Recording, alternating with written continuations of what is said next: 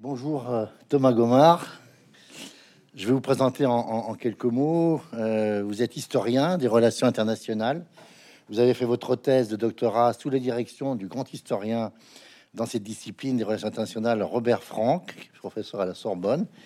Et cette thèse, remarquable et remarquée, a été couronnée par le prestigieux prix Jean-Baptiste Durosel, grande figure euh, des relations internationales. Elle était consacrée aux relations franco-soviétiques de 1958 à 1964, si mes informations sont bonnes.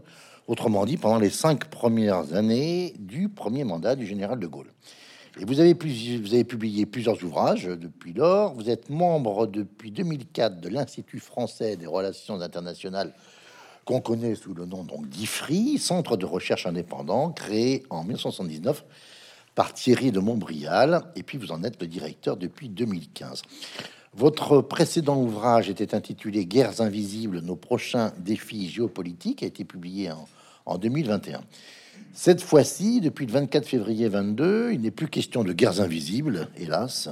Celle qu'a déclenchée Vladimir Poutine est particulièrement visible et exposée. Ce qui n'empêche pas qu'il en existe encore d'autres invisibles ou qui peut en advenir aussi, hélas aussi, de nouvelles.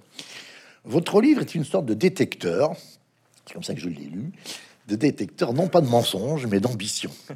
Euh, pas n'importe lesquelles, les ambitions étatiques, comme me dit la, couverture. Et il y a un sous-titre, les ambitions de neuf grandes puissances, 10 si l'on ajoute la France, qui fait l'objet de votre épilogue, mais qui est aussi une sorte de fil rouge, puisque chacun des chapitres euh, se termine à chaque fois par euh, la relation avec la France. L'origi- L'originalité de la structure de votre ouvrage tient dans le fait que vous avez voulu vous situer dans trois dimensions, dans les trois dimensions, la terre, la mer et le ciel. Et que dans chacune de ces trois grandes parties, vous traitez trois grandes puissances à chaque fois. Sur terre, la Russie, la Chine et l'Allemagne, avec son fameux et désormais célèbre changement d'époque. Sur mer, les États-Unis, le Royaume-Uni et l'Inde. Et puis dans le ciel, la Turquie, l'Arabie Saoudite et l'Iran. Alors je précise que le ciel n'est pas, euh, comme on dit en matière militaire, l'air et l'espace. Là, c'est le ciel plutôt transcendantal, euh, puisqu'il s'agit des croyances religieuses hein, qui s'expriment dans ces trois États que je viens de citer, Turquie, Arabie Saoudite et Iran, qui jouent un rôle majeur euh, en Méditerranée et au Proche-Orient, au Moyen-Orient. Alors on va reprendre chacune un peu de ces grandes puissances, mais avant, peut-être en guise de première question, je voudrais revenir sur votre propos introductif, qui est de, portée plus générale. Vous écrivez, euh, page 10, Nous avons échoué à orienter le destin. Et puis plus loin, encore je vous cite, Rattrapés par la guerre à notre corps défendant, nous devons remiser bon nombre de certitudes pour comprendre et, si possible, agir. Alors on a le sentiment que, que parmi les États européens, la France figure a peut-être figuré parmi les plus naïfs, parmi les plus atteints de cécité stratégique, et parmi ceux qui cherchent le moins à comprendre les ambitions des autres puissances. Et même si je vous ai bien lu, à reconnaître ces puissances parfois justement. Est-ce que je vous ai bien compris? Vous avez très bien compris. et merci beaucoup pour euh, d'abord pour euh, cette lecture très précise et merci pour votre invitation, euh, cher Jean. Je suis très heureux de, de participer à cette réunion organisée par la librairie Mola. Je suis d'autant plus heureux de le faire que pour tout vous dire, euh, j'ai écrit Les Ambitions inavouées en grande partie à Bordeaux cet été. Donc c'est des raisons pour lesquelles j'ai accepté sans hésiter l'invitation de librairie Mola puisque euh, nous sommes installés euh, en août avec ma femme et mon fils, pas très loin d'ici. Ils m'ont peu vu. J'ai beaucoup fréquenté la librairie Mola l'après-midi, mais le matin, j'ai essayé de répondre aux consignes exprimées par Nathalie Richer, mon éditrice ici présente, et que je, je salue aussi. Voilà, ça, de, c'était la maison euh, Talandier. voilà, de la maison Talandier qui, euh, qui m'encourage depuis euh, la- la- l'affolement du monde. Euh, non, vous m'avez très bien lu et, et merci beaucoup pour, pour cette, à la fois cette introduction qui faisait parfois un peu éloge funèbre, c'était à la limite de l'éloge funèbre, mais je, le prends pas mal à ce stade. Euh, non, pour votre lecture très précise, plus, sérieusement, oui, nous avons échoué à orienter le destin, si vous voulez, c'est parce que je commence ce livre par euh, une des réunions qui m'a le plus marqué dans le cadre de mes activités euh, à l'IFRI. J'ai rejoint l'IFRI en, en 2004. Comme vous, au départ, je suis universitaire et puis j'ai choisi la voie des- du think tank. Et il se trouve qu'en 2005, je m'occupais à l'époque à, l'IFRI de, tout ce qui avait trait à la Russie, ce qui est mon, sujet de, prédilection. Et j'ai été participer à un séminaire à Potsdam qui était présidé par euh, euh, von Weizsäcker, qui était l'ancien président fédéral de la République fédérale allemande, un grand monsieur. Euh, il y avait 26 participants, j'étais le seul français, le plus, j'étais très junior à l'époque, et il y avait des, représentants de l'entourage immédiat du président Poutine, il y avait des Ukrainiens, il y avait des Américains.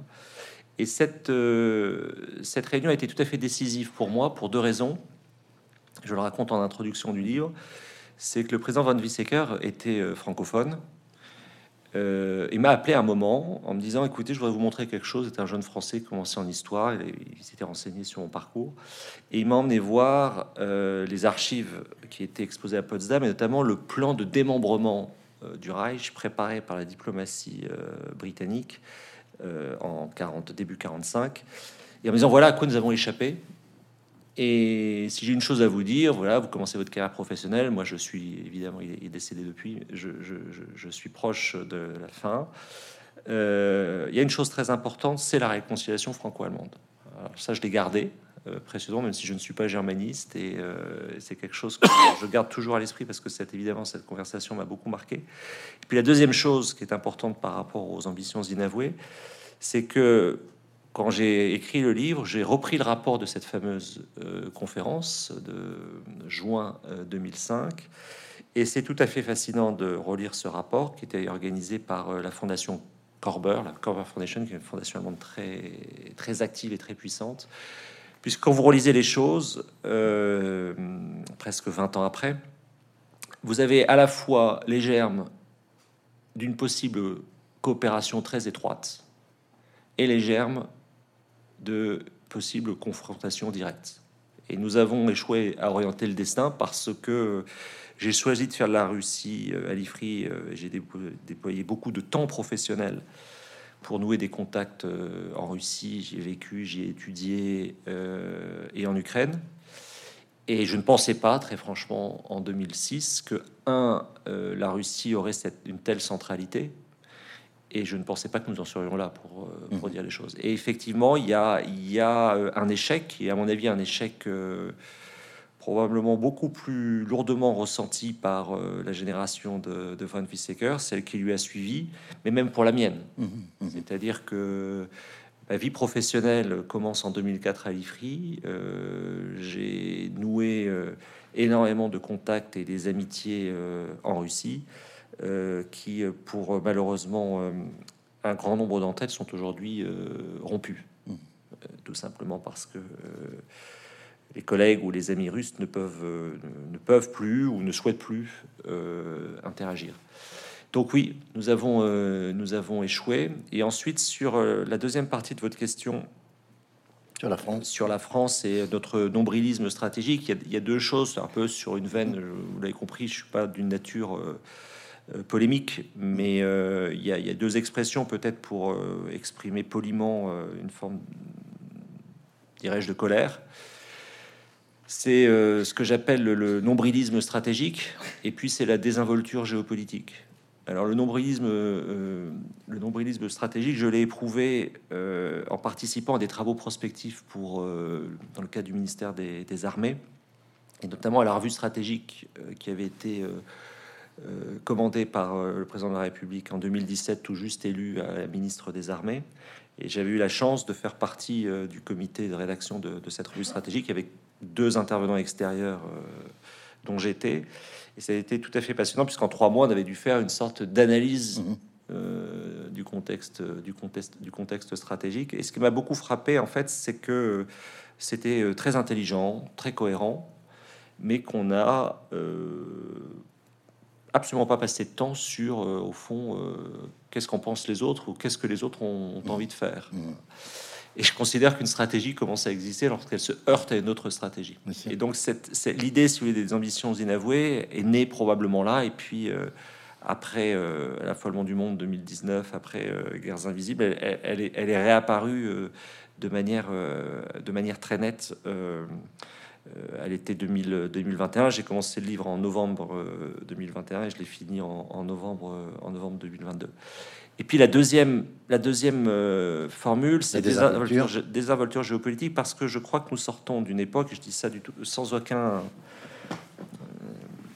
esprit de polémique, mais nous, sortons euh, d'un enseignement des relations internationales qui s'est beaucoup basé sur le transnational, sur euh, le, fait, euh, le fait social comme matrice, au fond, de la vie internationale.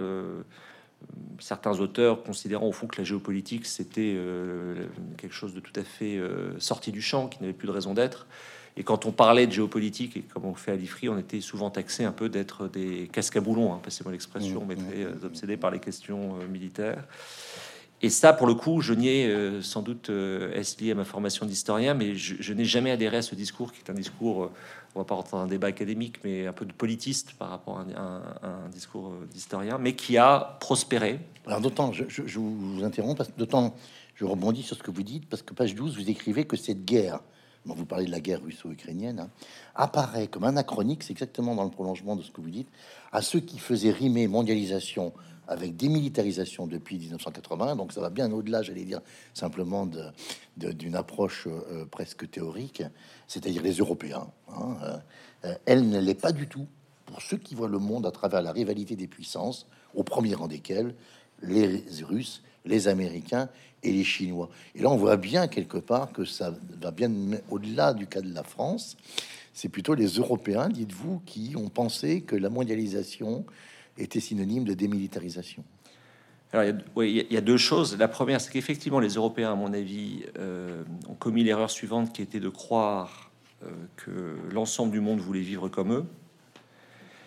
Et la deuxième erreur, c'est aussi de se voir comme une, euh, une bulle dans un environnement stratégique qui se transforme très rapidement à leurs dépens.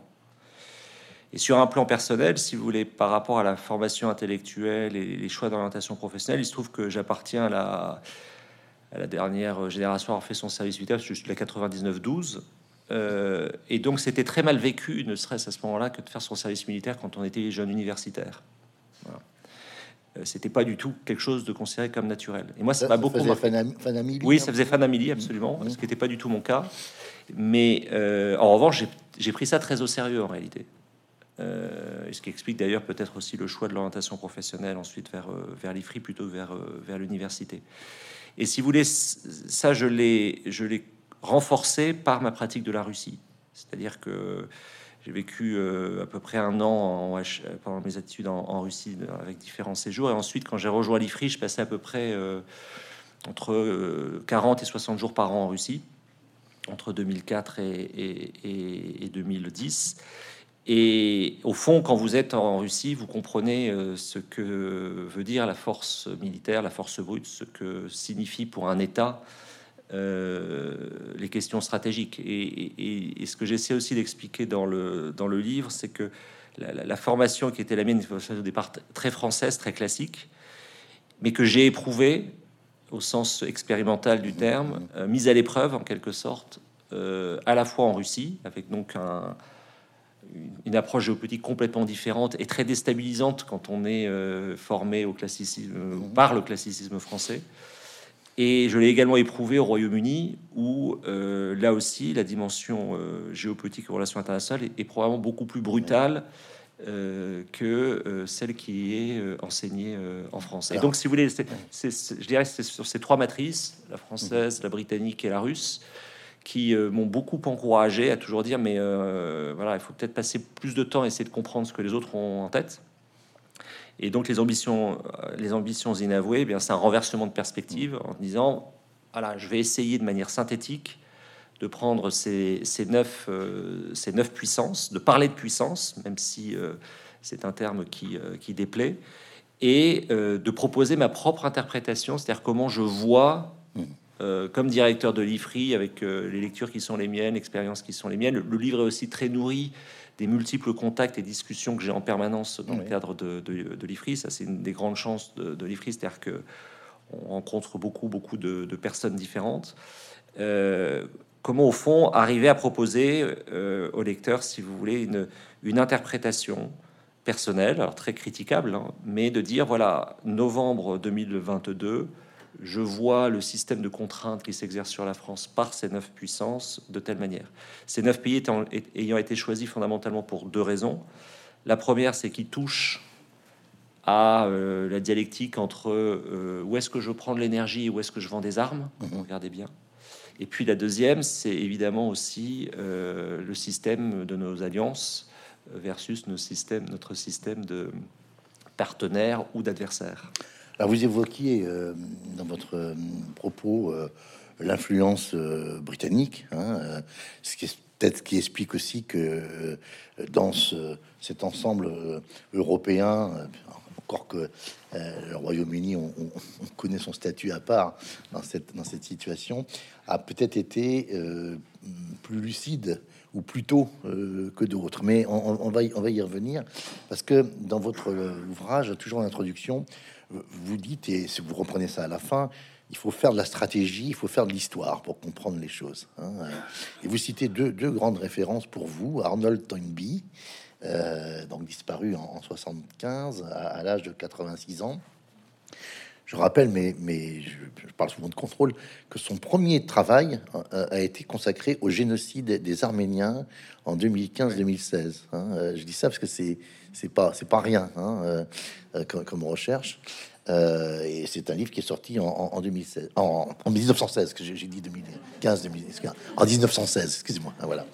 Euh, et puis le, le un test d'attention. merci. Et le, deuxième, c'est le général André Beaufre. Alors lui qui a une histoire extraordinaire hein, quand même. Euh, quand il est jeune officier, il fait la guerre du Rif. Alors cette fois-ci en 1921, je vais pas me tromper. Et, puis il termine grand officier à l'OTAN euh, en, en, 61, 40 ans plus tard. Et qu'est-ce que que ça vous a apporté ces deux ces deux figures tutélaires, Toynbee d'un côté, Beaufre de l'autre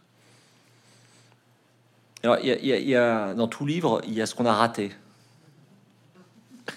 Que j'ai raté certainement moi dans la lecture. votre lecture est parfaite. Non, non, c'est-à-dire qu'au départ, euh, je voulais incarner, si vous voulez, euh, la terre, la mer et le ciel par une grande figure ah, intellectuelle et stratégique. Bon, et puis, c'était. Euh, ça sera pour un prochain livre. Euh, mais du coup, je me suis rattaché à ces, à ces deux figures que je fréquente, euh, que je lis très régulièrement depuis, euh, depuis longtemps, pour, pour deux raisons. D'abord, Tonby est une personnalité assez incroyable. Euh, il se trouve qu'il a été pendant des années euh, le directeur de la recherche de Chatham House, qui est le grand think tank britannique avec lequel j'interagis en permanence. On peut, dans l'univers des think tanks, on peut tout dire à condition que ça ne sorte pas de. Voilà, alors vous avez effectivement les règles de Chatham House, qui sont les règles que nous utilisons dans notre métier, c'est-à-dire le principe de non-attribution. On peut, on, peut, on, peut, on peut utiliser des propos, mais pas les attribuer. Et euh, Chatham House est l'ancêtre, si vous voulez, et le modèle d'une certaine manière euh, pour, pour l'IFRI, sauf qu'il a été créé d'ailleurs à Paris en 1919. C'est-à-dire que dans le cadre de la conférence de Paris, les Britanniques ont décidé de créer Chatham House, qui ensuite s'est installé à Londres, et les Américains ont créé le Council on Foreign Relations. Bon. Et donc Tonby, si vous voulez, ça fait partie dans chaque euh, profession, avant qu'on donne cette cette, euh, cette conférence, vous vous référiez à vos, maîtres, et eh bien au fond, Tonby, c'est une sorte de figure tutélaire euh, dans l'univers des think tanks, puisqu'il a, il a occupé euh, ce poste pendant, je sais plus, 25 ans, et puis surtout, il a une œuvre absolument considérable d'historien des civilisations, avec une réflexion euh, un peu à la Spengler sur les, différents types de civilisations, la manière dont elles évoluent, elles meurent, etc. Et de manière, avec des, enseignements politiques moins brutaux que ceux de, Spengler, parce que britanniques. Euh, donc c'est tout à fait intéressant de le relire. Euh, il y a un côté à la fois démodé et extrêmement puissant, je trouve. Et André Beauvre, c'est le contact est un peu différent il se trouve que, euh, après ce fameux service militaire, j'ai enseigné euh, huit ans à l'école spéciale militaire de Saint-Cyr, euh, où, l'endroit détesté par les sous-lieutenants, c'est ce qu'on appelle la DGER, Direction générale de l'enseignement et de la recherche, puisque les enseignants civils dont j'étais sont qualifiés par les élèves de rats essayer de, vous représenter l'état d'esprit. Et il se trouve qu'à l'entrée de la DGER, euh, j'avais remarqué une petite plaque sur laquelle les élèves s'essuyaient les Rangers, euh, commémorative à la mémoire d'André Beaufre. Et donc je connaissais pas André Beaufre. Et puis je me suis, euh, je me suis intéressé à André Boff et j'ai vu que André Boff avait écrit une introduction à la stratégie, laquelle avait été republiée par l'IFRI au début de l'IFRI.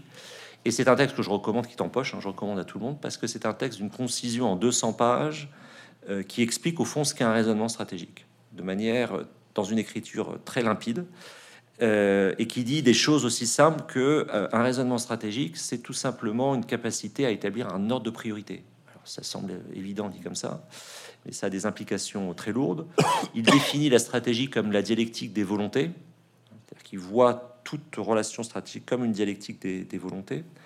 Et puis ensuite, il a aussi des formules euh, indiquant que à chaque situation correspond une stratégie. C'est-à-dire qu'il n'y a pas de en la matière, il n'y a rien de reproductible, il n'y a pas d'habitude à prendre. Au contraire, un effort de discernement euh, consistant à euh, voir chaque situation. Bon. Et évidemment, ça m'a beaucoup aidé pour, pour le livre dans l'état d'esprit que j'ai décrit précédemment, c'est-à-dire de, de, partir du principe, ben, c'est l'interprétation que je donne que j'assume comme tel avec euh, mes biais, euh, euh, mes, mes, préoccupations plus marquées dans un certain domaine que dans d'autres. Je suis très, très, très concentré sur les questions énergie et énergie climat. J'essaie de, développer toute cette, toute, cette dimension, mais je le dois en partie, si vous voulez, à cette, à cette idée chez Beaufre de essayer de comprendre chaque situation et euh, de lire la stratégie de l'autre et ensuite d'inventer sa propre stratégie pour l'autre. Et puis effectivement, vous l'avez rappelé, mais peut-être pas le, développer, le, parcours euh,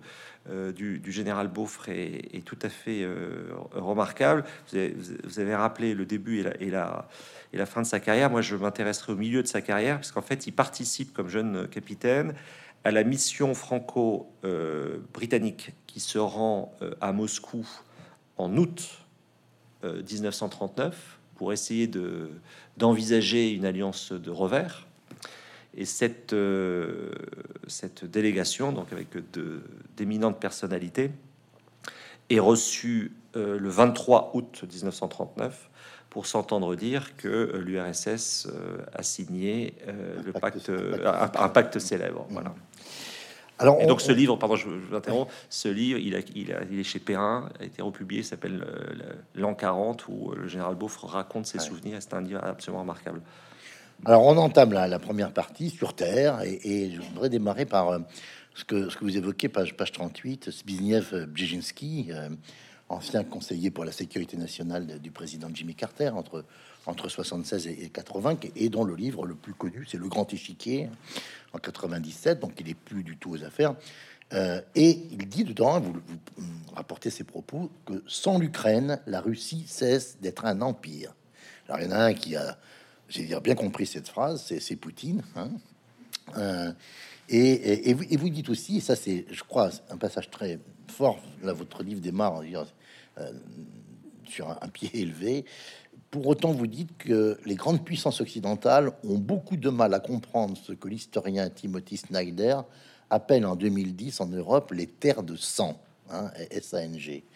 Euh, je voudrais que vous nous expliquiez ce que c'est que cette notion et, comment le fait que justement les puissances occidentales, ne le comprenant pas ces terres de sang, ont beaucoup de mal à comprendre euh, à la fois les réactions des populations ukrainiennes, polonaises, biélorusses, euh, lituaniennes, lettonnes, estoniennes, en confondant d'ailleurs tout ça improprement sous l'appellation pays baltes ou État baltes, alors que c'est quand même très différent à l'intérieur.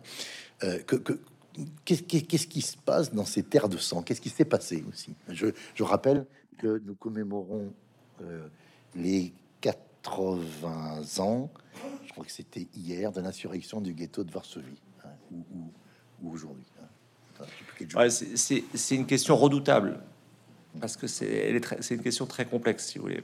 Le, elle est redoutable parce que vous avez dans l'univers des think tanks une sorte de référence, de révérence, dirais-je, à Brzezinski. C'est-à-dire que, ah oui, Brzezinski a dit ça en 1997. Et en fait, cet argument consistant à dire à partir du moment où l'Ukraine est séparée de la Russie, s'il y a un endroit où il a été lu et compris, c'est à Moscou. Et je rappelle d'ailleurs dans le livre, ça, ça va été euh, rapporté par euh, des entretiens, que dans l'équivalent russe du là où on forme les généraux russes, dans la bibliothèque de cet endroit, il y a quatre livres traduits. quatre livres étrangers traduits, dont Brzezinski. Et je pense que Brzezinski écrit dans un contexte très particulier. Il a été aussi, il a joué un rôle tout à fait décisif comme euh, dans ce réarmement euh, idéologique américain des années 70, des années 60, des années 70, euh, contre le communisme. Il était d'origine polonaise. et effectivement, c'est une référence presque obligée dans l'univers des think tanks et une référence à mes yeux trompeuse. Alors moi j'ai lu Brzezinski dans mes premières dans mes premières années et je pense que j'ai fait j'ai été victime de ce que j'essaie d'expliquer dans le livre un peu plus loin, euh, de ce que j'appelle euh, le problème russe de la France, qui a mhm. différentes composantes, dont l'un d'entre eux est une lecture très grand russe de l'histoire européenne. Et d'une certaine manière, Brzezinski, qui n'est pas un historien, mais un, comment dirais-je, oui, un politiste, à la fois un, très grand universitaire, ayant eu une expérience, comme c'est possible aux États-Unis, euh, de gouvernement au plus haut niveau, euh, n'est pas contribue, alimente d'une certaine manière cette, cette, cette, vision très grand russe. Et je dois dire qu'à titre personnel, la lecture du livre de Snyder, euh, Terre de sang, a été un choc euh, intellectuel et m'a conduit à modifier mon regard de la Russie. Mmh. et de ses pays. Alors, ces terres de sang, c'est pour faire simple, la bande de pays entre la Baltique et la mer Noire, qui sont les grands brûlés euh, du XXe siècle, puisque euh, ils ont eu à la fois euh, le nazisme et le soviétisme.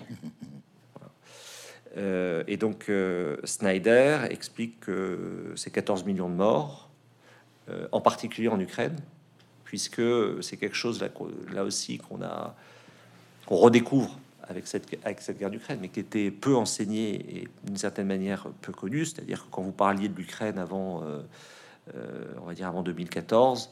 Euh, au fond, personne connaissait l'Holodomor. Oui, enfin, voilà, personne connaissait l'Holodomor, ou très peu de personnes. Et puis, vous êtes, vous êtes très vite en France dans une, dans une lecture où, entre Berlin et Moscou, au fond, il n'y a pas grand-chose. Mm. Euh, puis oui, au fond, l'Ukraine, bah, ça parle russe, donc c'est le, le, le, monde russe. Et je, reconnais, si vous voulez, l'ignorance qui était la mienne, même, si je suis allé en Ukraine assez tôt. Euh, et même si à l'IFRI, on a, toujours eu, on a eu dès 2007-2008 des travaux réguliers sur l'Ukraine, notamment sur Sébastopol. Je pense à ceux euh, conduits par mes collègues euh, Tatiana Castouille-Vajan et Dominique Fine à l'époque. Mais le fait est que le livre de Snyder est un très grand livre, est un très grand livre. D'abord dans sa construction et dans le et dans, ce qu'il révèle, si vous voulez, dans ce qu'il dévoile euh, historiquement. Euh, il se trouve par ailleurs que Snyder désormais euh, joue un rôle politique de tout premier plan pour la cause ukrainienne, hein, qui l'a conduit notamment à être auditionné par le Conseil de sécurité des, Nations Unies, avec cette idée en fait que il y a une nation ukrainienne qui a qui n'a pas été reconnue et qui a souffert alors plus, moins, c'est une sorte de comptabilité macabre, mais qui a souffert, euh, encore une fois, des deux totalitarismes du XXe siècle. Et donc, si vous voulez, dans l'idée aussi de mettre sous l'aspect terre la Russie, la Chine et l'Allemagne, il y a cette idée euh, qui est évidemment qui était un peu délicate à mettre en scène, c'est que ce sont les trois totalitarismes du XXe siècle. Oui, c'est ce que vous dites. Et les deux premiers, de mon point de vue, sont dans une rechute. Oui. Euh, alors que l'Allemagne euh, apparaît comme une sorte de modèle démocratique vertueux au sein de l'Union européenne. et ce que j'essaie aussi de dire sur le parcours et, la trajectoire prise par l'Allemagne, c'est qu'il y a eu au fond un, un, travail dit de mémoire. Au fond, l'Allemagne a accepté son statut de battu et de défait euh, et a fait tout un, tout un travail d'introspection historique qui lui a été imposé par les vainqueurs, euh, ce que la Russie n'a jamais fait, puisque précisément la Russie se considère, et je pense que c'est le projet de Vladimir Poutine, dans une sorte de continuation de la grande guerre patriotique de 1945. on, aurait, on n'a pas le temps de continuer sur la Russie, mais ce que vous évoquez, de ce que vous avez en tête quand vous êtes au club Valdaï, où il y a des documents qui circulent, et le recours éventuel à l'arme nucléaire apparaît clairement euh, dans un des scénarios si euh, la Russie se rend compte que ses intérêts de grande puissance sont menacés. Il y a de quoi effectivement être inquiet. Mais bah, si, vous, si, vous, permettez, je ne veux pas trop batailler sur la Russie. En plus, que... pays cher à mon cœur. Il y en a, d'autres. Non, mais c'est un, point très important parce que ça montre deux choses à la fois de notre notre métier.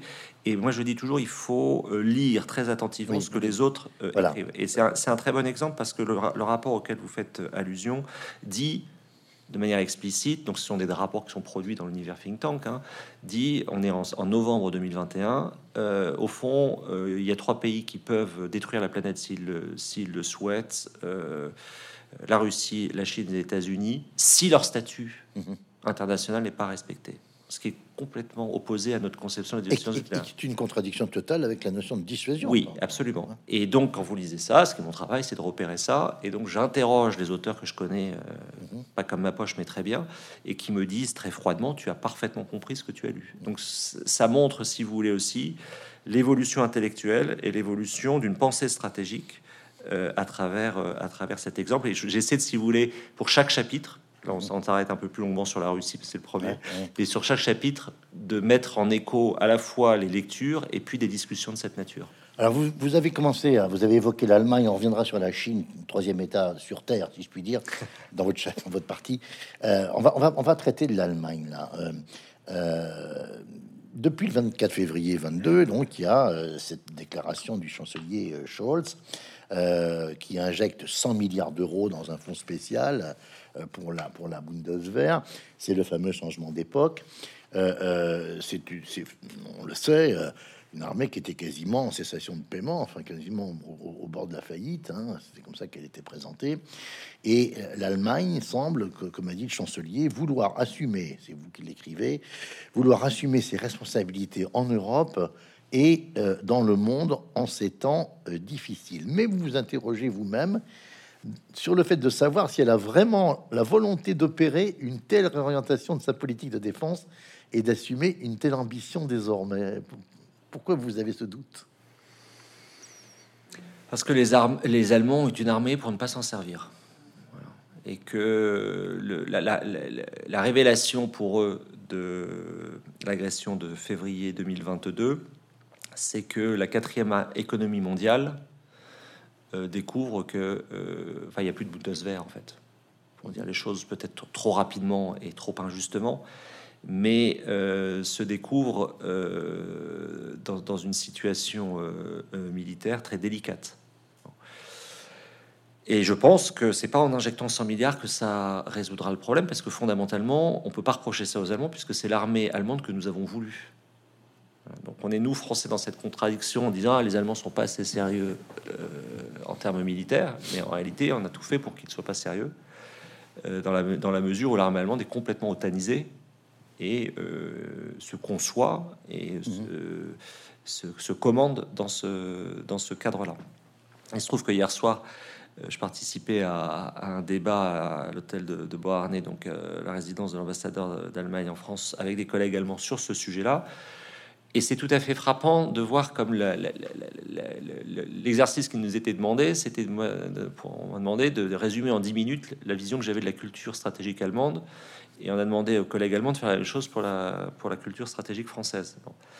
Et en fait, il y a un dialogue qui ne se fait pas, parce qu'on n'utilise pas, on ne se comprend pas, on n'utilise pas les, les, mêmes termes. Euh, comme je l'explique dans le livre, le terme géopolitique est un terme euh, explosif euh, en Allemagne, puisqu'en fait, il est, il est associé, pour faire très simple, au nazisme. Mhm. Alors qu'ils ont été précurseurs. Hein, oui, bien sûr. Enfin, ils ont, bien avant le nazisme. Bien oui, absolument. C'est-à-dire que c'est aussi. ça, c'est quelque chose que j'ai découvert en écrivant le livre, que je sentais de manière intuitive, mais j'ai vraiment découvert. C'est qu'en fait, le, la world politics à son pendant allemand, c'est le dialogue euh, intellectuel stratégique entre Allemands et Américains de euh, la fin du 19e et du début du 20e siècle, parce que ce sont les deux puissances émergentes du moment. Mmh. Donc elles, elles, elles, elles, cherchent à prendre leur place au soleil, pour paraphraser le Kaiser, et sont dans un dialogue stratégique extrêmement étroit, Bon. D'ailleurs, qui à mon avis reste sous-jacent. Ce que j'explique souvent, c'est que quand on va à la conférence de Munich sur la sécurité, qui est le grand raout allemand tous les ans sur les questions de sécurité, Bon, la première fois que je suis allé, en revenant, j'ai compris que la relation franco-allemande était une question euh, parfaitement euh, secondaire euh, en matière stratégique pour, pour l'Allemagne. Parce que vous voyez la puissance du transatlantique germano-américain. Présentez-nous quand même cette figure qui est le général Karl Haushofer, qui a quand même un destin assez étonnant, parce qu'il il est un des piliers de, de, cette analyse géopolitique en Allemagne.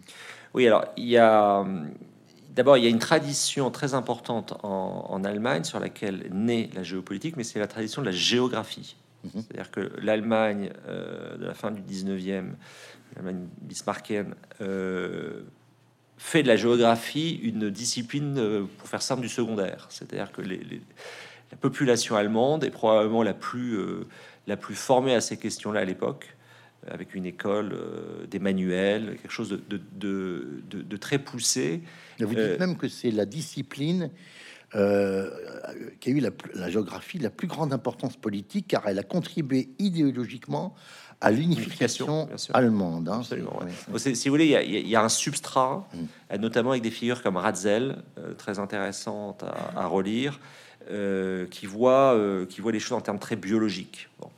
Et puis Haushofer, d'abord à une expérience du feu, en 14-18. En 14-18. Il a ensuite euh, une expérience au, Japon, où il est, euh, il est attaché militaire, très fasciné par la victoire japonaise contre euh, la Russie tsariste. Voilà.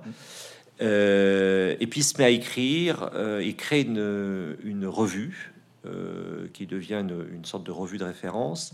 Et puis là, il a un, un, un dialogue avec Rudolf Hess, le, dauphin de Hitler. Le, dauphin de Hitler qui partage euh, les années de, prison de, Hitler pendant lesquelles.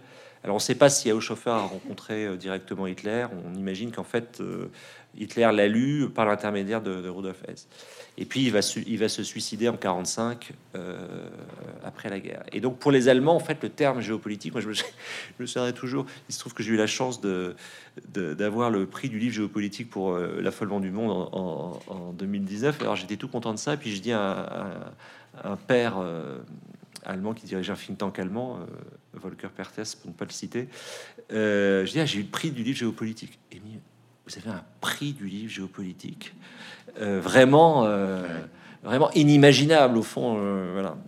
je dis oui, ne t'inquiète pas, c'est pas le prix au chauffeur, c'est décerné par des universitaires, mais ça montre bien, si vous voulez, la, très, la très grande difficulté. Alors, pour revenir à votre question, je, me suis un peu écarté avec le chauffeur et l'anecdote, mais euh, pour revenir à la question, le, vrai sujet, il est d'ailleurs à la fois pour l'Allemagne et pour la France, vous avez raison.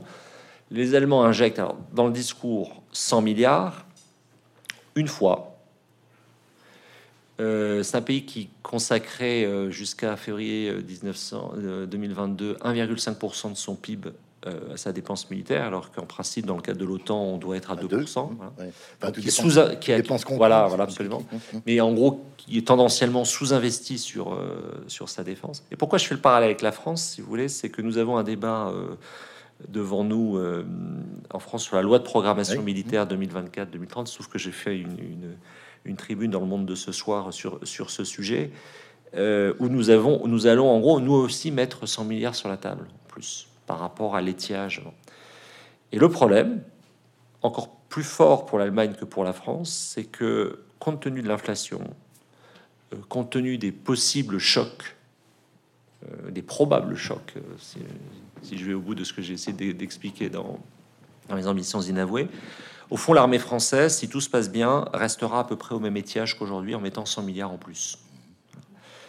Donc c'est un vrai problème, en fait dans, un contexte euh, stratégique qui, à mon sens, euh, et je suis le premier à le déplorer évidemment, euh, se dégrade très rapidement.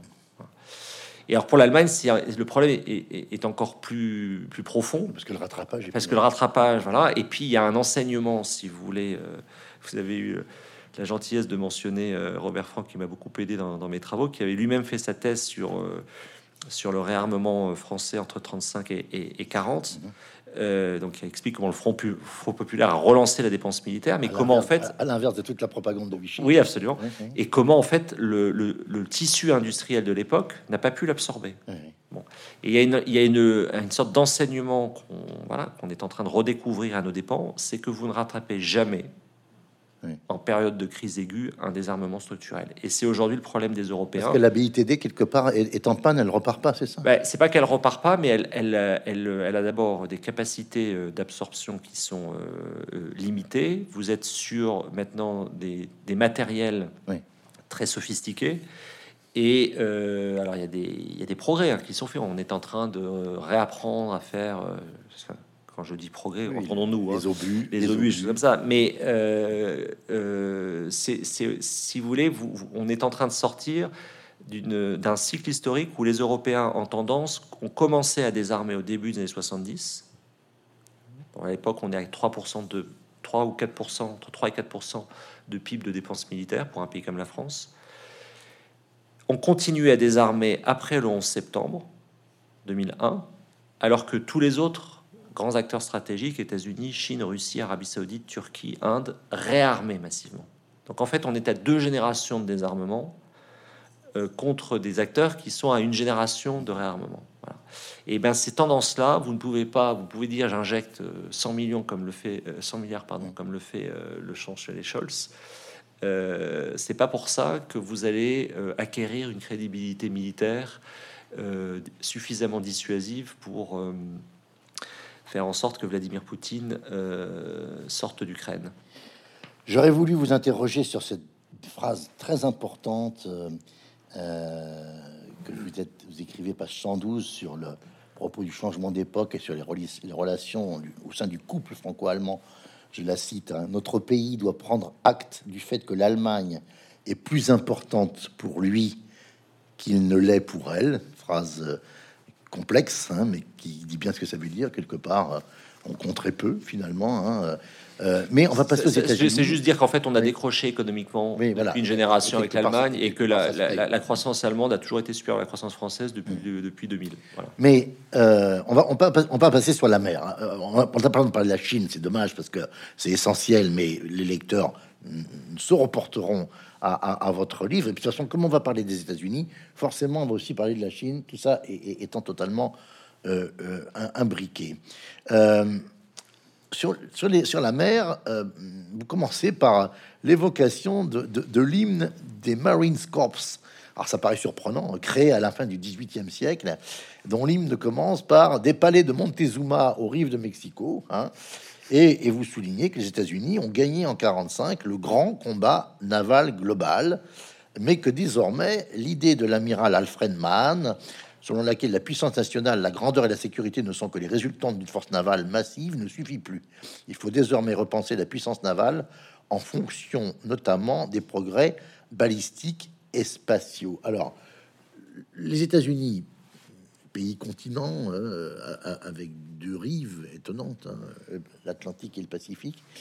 Euh, est-ce que vous diriez que c'est la puissance navale encore de la suprématie navale? Alors, une autre manière de, reformuler votre question et de faire le lien avec la Chine qu'on ne peut pas traiter, c'est la, grande question géostratégique, si vous voulez, du moment, c'est est-ce que la Chine va réussir ce que François Gipoulou appelle son basculement thalassocratique, voilà. son passage à la mer? Thalassopolitique ou thalassocratique, hein, puisque c'est la notion que. Donc c'est tout l'enjeu de Taïwan, c'est-à-dire euh, comment en fait la Chine sort de mer de Chine, accède euh, à la haute mer, euh, que ce soit par le sud ou que ce soit par le nord vers l'Arctique. Et la question qu'on ne se pose pas encore, enfin que je soulève dans, le livre, c'est quand est-ce qu'on aura au fond des bateaux chinois au large de Brest, ou quand est-ce que on sera, on aura pris conscience de l'inversion historique entre le Portugal qui part se connecter à l'économie asiatique au XVe siècle et euh, des investissements chinois dans les ports grecs aujourd'hui, portugais demain. C'est le grand sujet en fait. Ça. Euh, alors, du coup, pour les États-Unis, c'est euh, la, particularité, si vous voulez, la, continuité entre la domination britannique et la, domination américaine, c'est le sea power, c'est-à-dire cette capacité en fait à dire euh, il vaut mieux euh, être capable de se projeter, de maîtriser la mer, euh, de maîtriser les flux. Et ça, ça se traduit aussi dans des conceptions, à mon avis, du capitalisme différentes, c'est-à-dire au fond un capitalisme anglo-américain basé sur la rotation des flux, sur la rapidité de, de, rotation des flux, versus un capitalisme continental davantage basé sur l'épargne de type euh, franco-allemand euh, notamment. Donc ça va assez loin en fait. Cette, mmh, mmh. cette, ça va même très loin dans le sens où, vous l'avez rappelé, les États-Unis ont deux façades océaniques, sont désormais autosuffisants dans le domaine énergétique mmh. pour le pétrole et pour le gaz, sont exportateurs nets. Ça c'est un changement absolument majeur qui, qui est intervenu au, pendant les, les, les années 2000.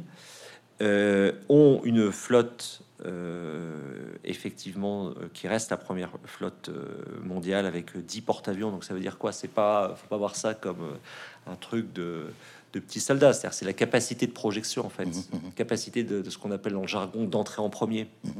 Et donc vous envoyez deux porte-avions dans le détroit de Taïwan, ça veut dire quelque chose. Pour vous pouvez bloquer le détroit de Taïwan. Vous, dites que la suprématie américaine, c'est d'être supérieur à toutes les coalitions possibles contre, contre, contre, eux. Hein. Oui.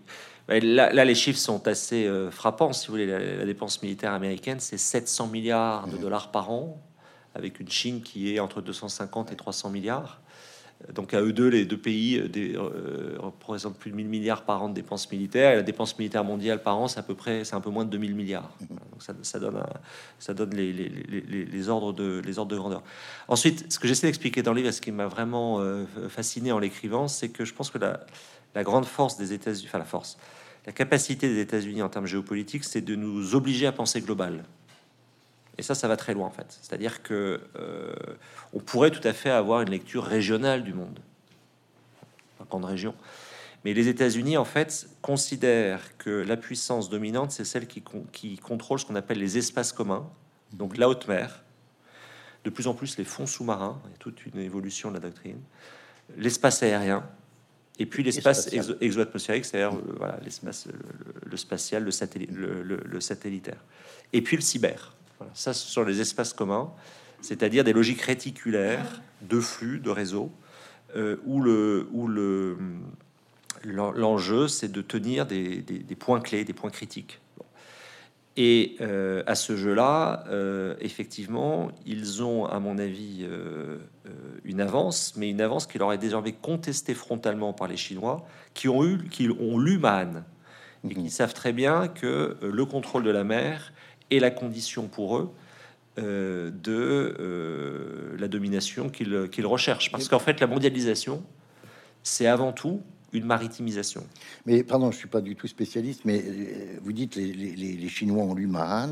Euh, est-ce que ça veut dire que par exemple, quand un satellite chinois se rapproche euh, très près d'un satellite américain et que les Chinois disent, mais dans l'espace, en gros, c'est un espace commun, hein, ou le coup des ballons là qu'on a suivi, hein, ça veut dire que finalement, le point de vue stratégique chinois euh, est, comparable à, celui des Américains. Il y a une, bataille, potentielle pour euh, quoi faire dans ces espaces communs.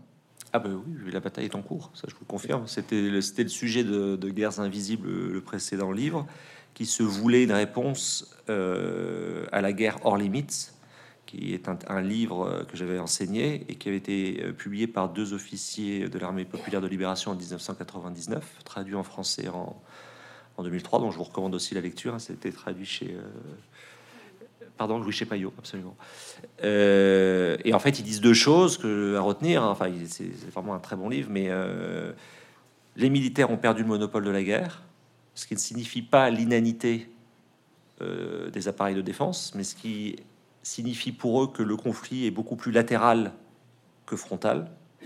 Et puis la deuxième chose, et il se trouve que je l'avais relu pendant le confinement, un peu par hasard, c'est qu'il liste 24 types de, de guerres, allant de la guerre nucléaire, la guerre environnementale, en passant par la guerre sanitaire ou la guerre financière.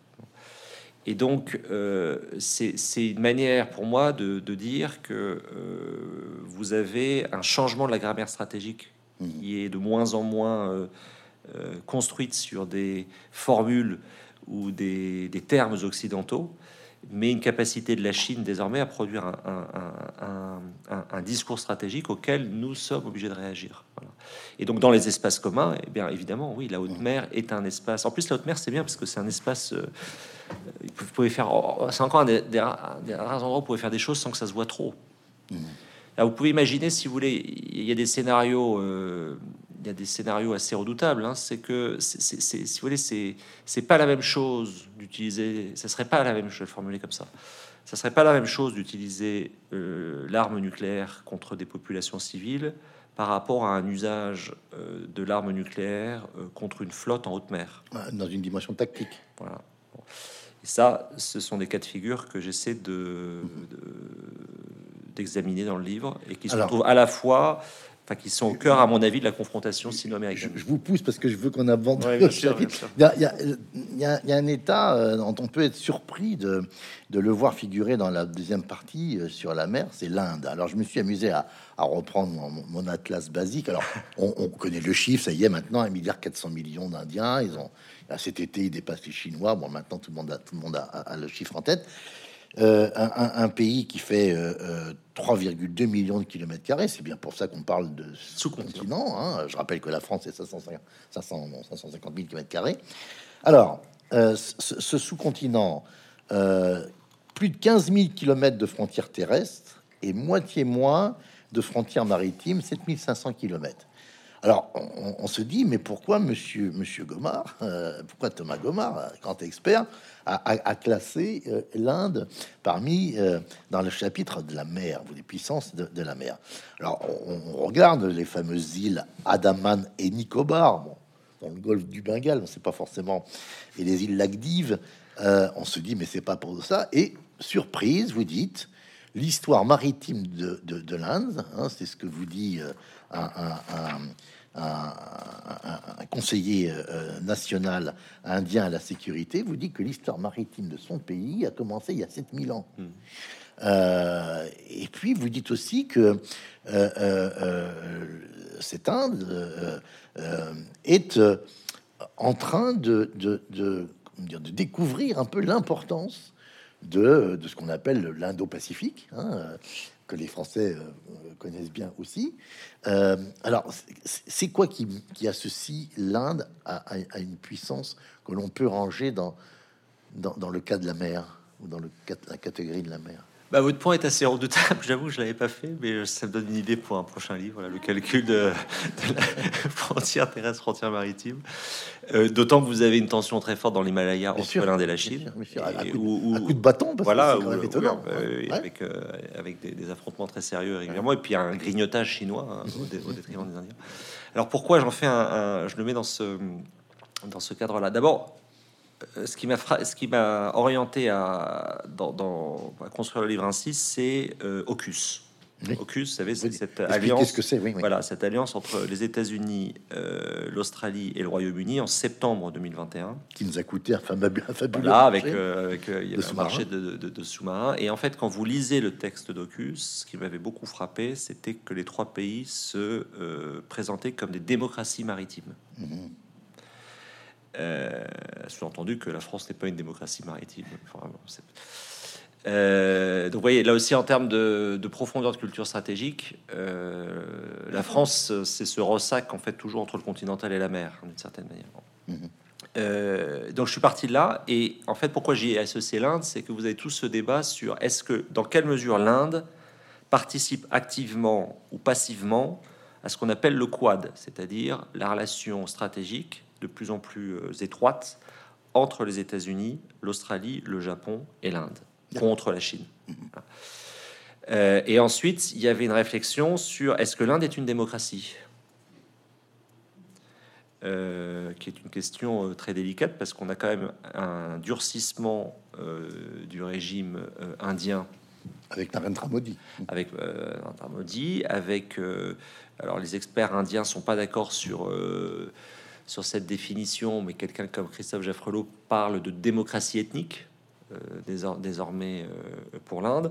Et en fait, on sait bien que ce qu'on présente souvent comme la plus grande démocratie du monde, c'est beaucoup, beaucoup plus complexe et qu'il y a des formes d'autoritarisme de plus en plus visibles mhm. avec, avec un pays qui, en même temps, sur le plan diplomatique, est, à mon avis, insuffisamment étudié. C'est-à-dire que l'Inde se présente désormais comme souhaitant le multi-alignement euh, c'est-à-dire, par exemple, va condamner la Russie, mais ne pas la sanctionner, euh, parce qu'en fait, mhm. euh, elle est tributaire des approvisionnements d'armes russes. Et puis, je l'ai également mise dans ce groupe-là parce que il y a une ambition navale tout à fait assumée de la part des Indiens.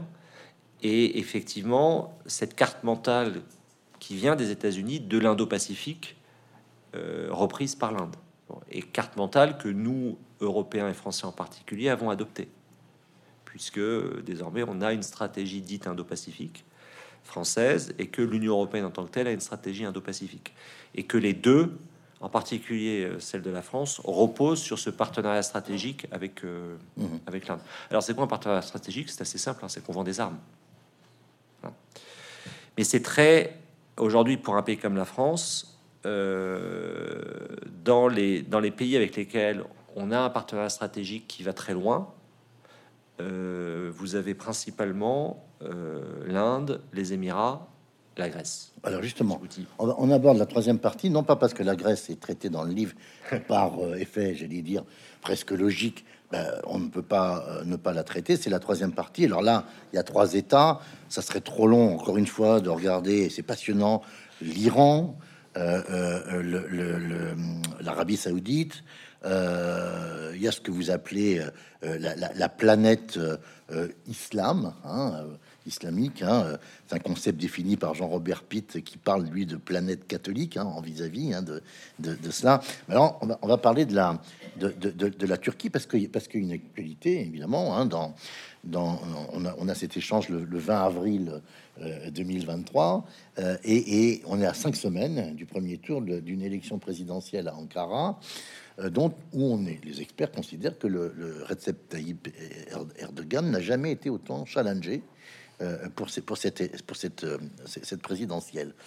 ce modèle que vous appelez autocrate nationaliste, qui est appuyé, qui s'appuyait sur, l'islam, instauré par Erdogan, est-ce que dans le scénario éventuel de, la défaite d'Erdogan, est-ce qu'il est appelé à, se maintenir, selon vous par une logique de puissance d'une Turquie qui a retrouvé en quelque sorte une vraie présence internationale ou euh, est-ce qu'il est très associé à, Erdogan?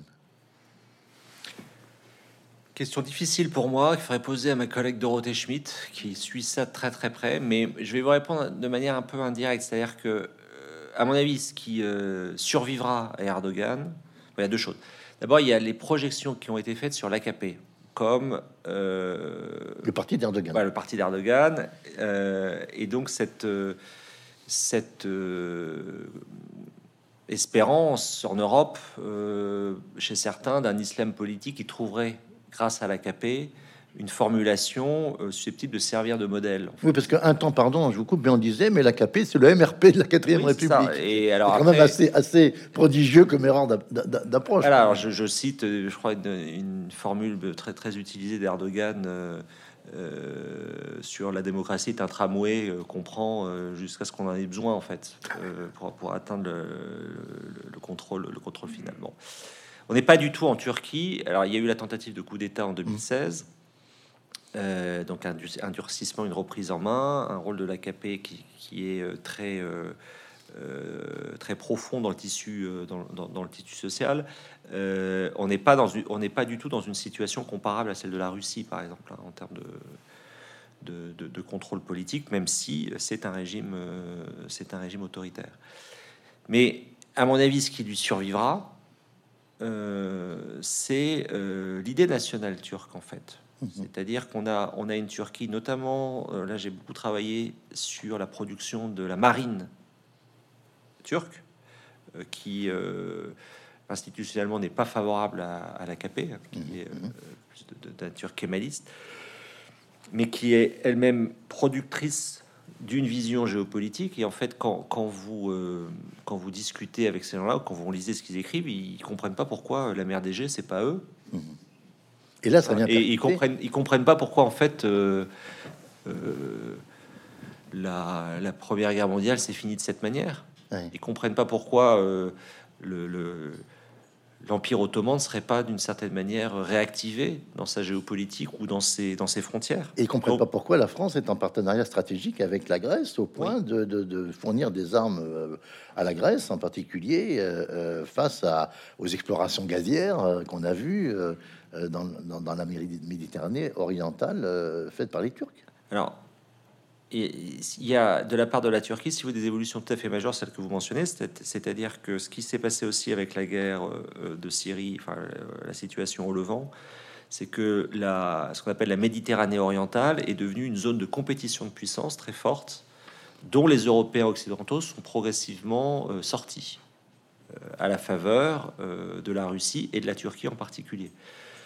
Euh, qui sont dans des situations euh, d'opposition dans un certain nombre de cas et de possibles coopérations dans d'autres. Et puis par ailleurs, la Turquie, là aussi avec des références euh, très anciennes et, mélangées par Erdogan, se retrouve en Libye sur, sur, sur, ce type de théâtre ou considère nécessaire créer ces, ces bateaux d'exploration gazière, considère que ces ressources lui appartiennent, ce qui est contesté euh, par, euh, par d'autres pays. Donc on a, on, a des vrais, on a des problèmes, je parle même pas de Chypre, etc. On a des problèmes, euh, je dirais, géopolitiques très classiques avec la Turquie. Mais ce qui est, ce qui est très intéressant, je trouve, avec Erdogan, ce sont les, les, la manière, et c'est quelque chose qu'on observe euh, dans tous les, les, les, régimes politiques, mais pour les régimes autoritaires de manière plus marquée, dont l'histoire est, est instrumentalisée en fait.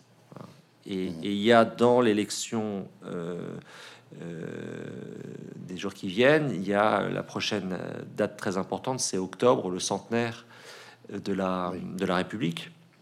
Évidemment, pour, pour Erdogan, la manière dont il se voit, dont il voit son inscription dans l'histoire de la Turquie la, par, rapport à celle de, euh, par rapport à celle euh, à celle d'Atatürk. L'autre point très important est passé euh, inaperçu jusqu'à euh, d'une certaine manière la guerre d'Ukraine, c'est que vous avez des ambitions euh, tout à fait exprimées par la Turquie dans le domaine militaire pour devenir elle-même productrice d'armes. Oui. Et par exemple, la Turquie a développé ce qu'on appelle une diplomatie du drone parce qu'elle a su construire très vite une industrie du drone extrêmement euh, performante qui équipe euh, beaucoup d'armées, qui a d'ailleurs équipé l'armée ukrainienne euh, à, entre 2014 euh, et, et, et, 2022. Et donc, il y a eu aussi une, une volonté turque, si vous voulez, de monter en gamme, c'est-à-dire de bien comprendre que pour être une politique de puissance, quand on n'a pas l'arme nucléaire, il euh, faut être capable d'être pris au sérieux en matière militaire conventionnelle. Euh, d'où l'investissement sur les drones, d'où l'investissement sur des porte-aéronefs, etc. Et donc, euh, ça, c'est annonciateur, euh, où ça rend, ça rend crédible euh, un discours ambitieux en matière stratégique. Dernière question, ce question va se faire tirer les oreilles avant de donner la, parole au public. Euh, dans votre épilogue, vous, revenez sur les quatre raisons euh, qui ont fait, selon vous, pour la France, en France, euh, que la France s'est trompée ou n'a pas compris euh, ce qui s'est passé en, Ukraine. Hein. Euh, donc, on, je laisse le lecteur prendre connaissance des trois premières. La quatrième, c'est ce que vous appelez le problème russe de la France. Hein. On en a déjà parlé un, petit peu tout à l'heure. et vous dites qu'il qu a en particulier pour doctrine l'anti-américanisme. Hein. Est-ce que c'est une euh, particularité française, selon vous, euh, en Europe, hein, euh, cette relation finalement assez étonnante avec la Russie. Quand on regarde ce qui s'est passé en Allemagne, des raisons peut-être différentes, mais l'Allemagne était quand même aussi assez proche. Le chancelier Schroeder, je passe vite sur son parcours, mais c'est quand même un peu, le cas. Est-ce qu'il est qu'il y a plus en France de personnalités individuelles pro-russes qu'ailleurs, à votre avis? Alors, Moins qu'en Allemagne. Moins qu'en Allemagne. Parce que la relation économique n'a rien à voir. Et que la, la, la relation gazière euh, russo-allemande a eu un effet euh, d'entraînement systémique euh, sur euh, des parties importantes du patronat allemand. Donc c'est d'une nature différente en France, c'est une nature plus intellectuelle. Le problème russe de la France, si vous voulez, il, il, il s'explique pas. En fait, quand on parle de la Russie en France, bien souvent directement on parle des États-Unis, et donc ça permet de euh, de relier. On l'a vu lors de la dernière campagne présidentielle, si vous voulez, des, candidats comme Marine Le Pen, euh, Éric Zemmour ou Jean-Luc Mélenchon ont, eu, ont toujours eu un discours, on va dire, euh, très compréhensif à l'égard de la, de, la Russie, mais même si on se reporte à, 2000, à 2017, quelqu'un comme François Fillon était aussi sur, mhm. sur, sur, cette ligne-là. Je pense que c'est ça s'explique par cette raison, et puis il y une autre raison qui est la lecture partielle et partielle que nous avons du gaullisme. C'est-à-dire qu'on n'arrive pas à dépasser la référence gaulliste en matière de politique étrangère. Et euh, partiel et partiel, c'est-à-dire qu'au fond, gaullisme, on le résume le plus souvent en politique étrangère, on le résume le plus souvent à 1966, le retrait euh, du commandement intégré de l'OTAN. Et en fait, on a, souvent présenté comme le retrait de l'OTAN tout court, voilà, ce qui n'était pas vrai. Voilà, absolument. Et un peu comme euh, comme des gamins bloqués sur leur devoir de maths, on est partie de la classe politique française qui est bloquée sur cette référence parce que c'est commode en fait. Euh, or, c'est évidemment beaucoup plus complexe que ça quand on, quand on observe. Et avez mentionné ma, ma thèse, mhm. j'ai passé effectivement beaucoup de temps. Donc, donc il, y a cette, il y a cette raison-là qui me semble en fait traduire euh, notre incapacité à dépasser le, le, gaullisme, qui est la chose du monde la mieux partagée aujourd'hui en matière de politique étrangère par toutes les forces politiques. C'est tout à fait frappant de voir le Rassemblement national se réclamer du gaullisme. On n'est pas à une contradiction près.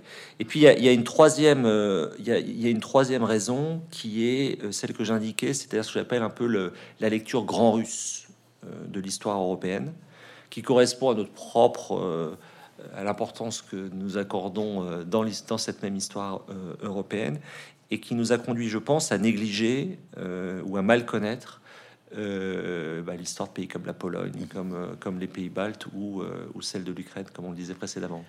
On parlerait des heures et on discuterait pendant des heures tellement votre, votre approche et votre travail est tout à fait passionnant. Les ambitions inavouées, ce que préparent les grandes puissances. Merci beaucoup Thomas Goma. Merci beaucoup. Merci.